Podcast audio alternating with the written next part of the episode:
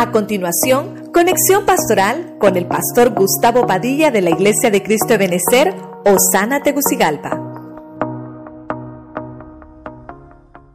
Remedios para los males. La palabra remedio la encontramos en la Biblia. La palabra remedio, hermano, significa aquello que produce sanidad. Es aquello, hermano, que te satisface para que puedas sanar tu alma. Uno de los primeros males que pueden atacar nuestras almas es la destrucción. Es una potestad terrible. Apolión es el Dios de la destrucción. Pero cuando al cristiano, hermano, le acontecen este tipo de males, oiga bien, la destrucción es un mal que puede venir al cristiano, y la Biblia dice que el remedio es buscar la humildad. Porque a veces la destrucción viene por orgullo. Cuando yo tengo que corregir los daños que yo he hecho con mis manos. Entonces viene un mal. Mis acciones atraen cosas, cosas que no van a ser buenas. El segundo punto, vimos la burla. Es un mal. La burla es un mal que puede estar dentro de nosotros o puede estar en el externo. Pero de todas formas, tenemos, hermano, que aprender a vencer la burla. Hay un remedio para la burla. ¿Sabe cuál es? Practica la palabra, ponla por obra. Y vas a erradicar la burla tanto en ti como en la gente. La Biblia nos dice que van a haber burladores en los finales, que se van a reír de nosotros. Pero la Biblia nos dice que tenemos que poner en práctica la palabra porque es el remedio. Y tenemos que aprender a recibir al que lleve ese mensaje. Porque a veces nosotros nos burlamos hasta del mensajero. Nos burlamos del mensajero.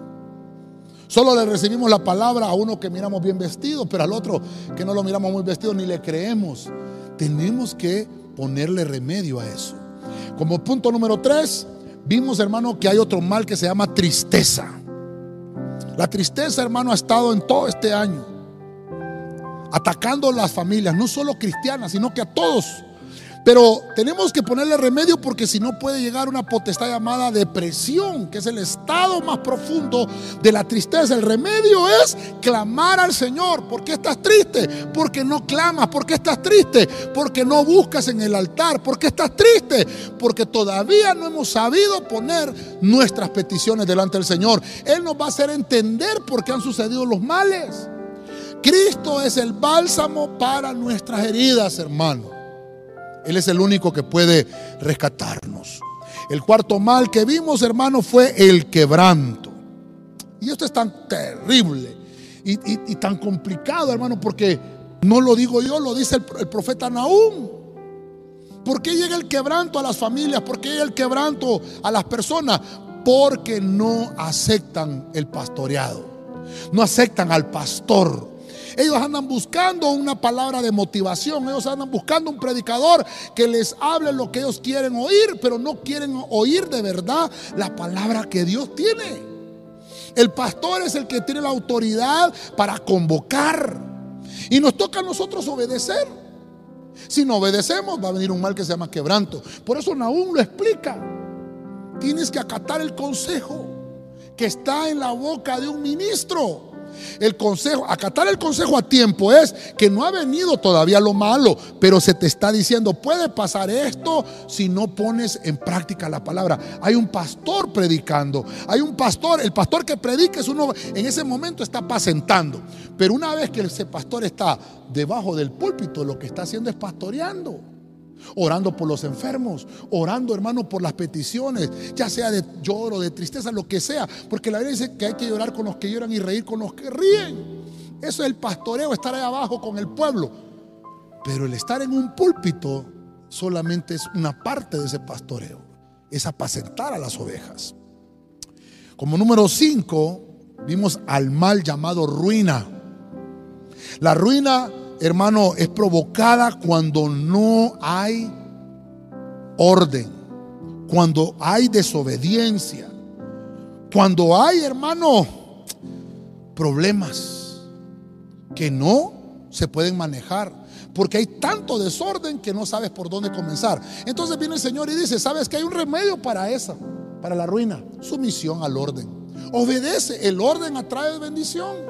Dice la Biblia, hermano, que yo debo de detectar el mal. Debo de saber qué cosas hice mal. Yo debo de detectar. Es como cuando tú pierdes algo, tienes que ponerte a pensar cuál fue el último lugar donde llegaste, cuál fue el último lugar donde estuviste. Entonces, así la ruina, igual, ¿por qué vino esto? ¿Qué cosas hice mal? Entonces tenemos que pensar qué cosas hicimos mal. ¿Qué podemos corregir? A lo cual yo debo de sujetarme y a lo cual yo tengo que obedecer. Como número 6, vimos que hay un mal que se llama el corazón. Pero el corazón, hermano, se inclina a lo malo siempre. Tenemos que saberlo inclinar a lo bueno. Eso es el corazón. El corazón para que podamos corregirlo, para que no nos, no, nos dejemos llevar por sentimientos. Debemos de entregárselo al Señor. Por eso dice Dios, hijo mío, dame tu corazón. Y por último, el último mal que vimos, que obviamente son siete, pero hay más, son errores. Y, nos enseña aquí, hermano, el, eh, el predicador Salomón que escribió este, este, este libro de Eclesiastés. Cuando el gobernante se enoje contigo, o te regañe, o te corrija, no abandones tu cargo, no renuncies a tu oficio. Acepta la corrección. Este es el remedio. Y dice que el gran remedio es paciencia. La paciencia, hermano, es esperar el consejo. No te molestes tan rápido. Digiere y piensa qué cosas hiciste mal. Te dejo estos, estos siete remedios, tal vez remedios para los males. Te dejo estos siete remedios. ¿Cuáles son los remedios? La humillación, la palabra, el clamor, el pastoreo, el orden, el bien y la paciencia. Siete remedios para siete males.